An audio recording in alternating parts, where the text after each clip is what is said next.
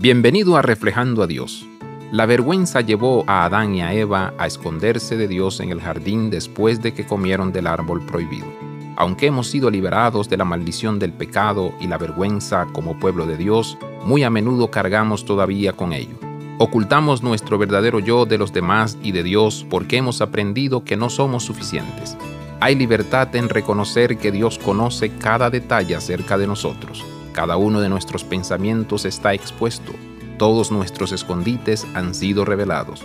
Dios está presente en nuestras cuevas más oscuras y en nuestros momentos más luminosos.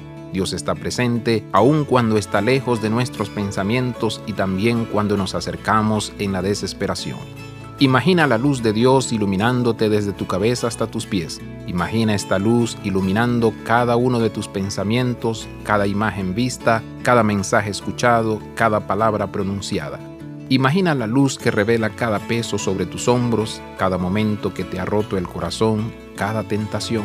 La luz de Dios envuelve cada parte de nosotros. Aquel que nos conoce elige amarnos más de lo que podemos imaginar. Abraza la vida de santidad Visita reflejandoadios.com.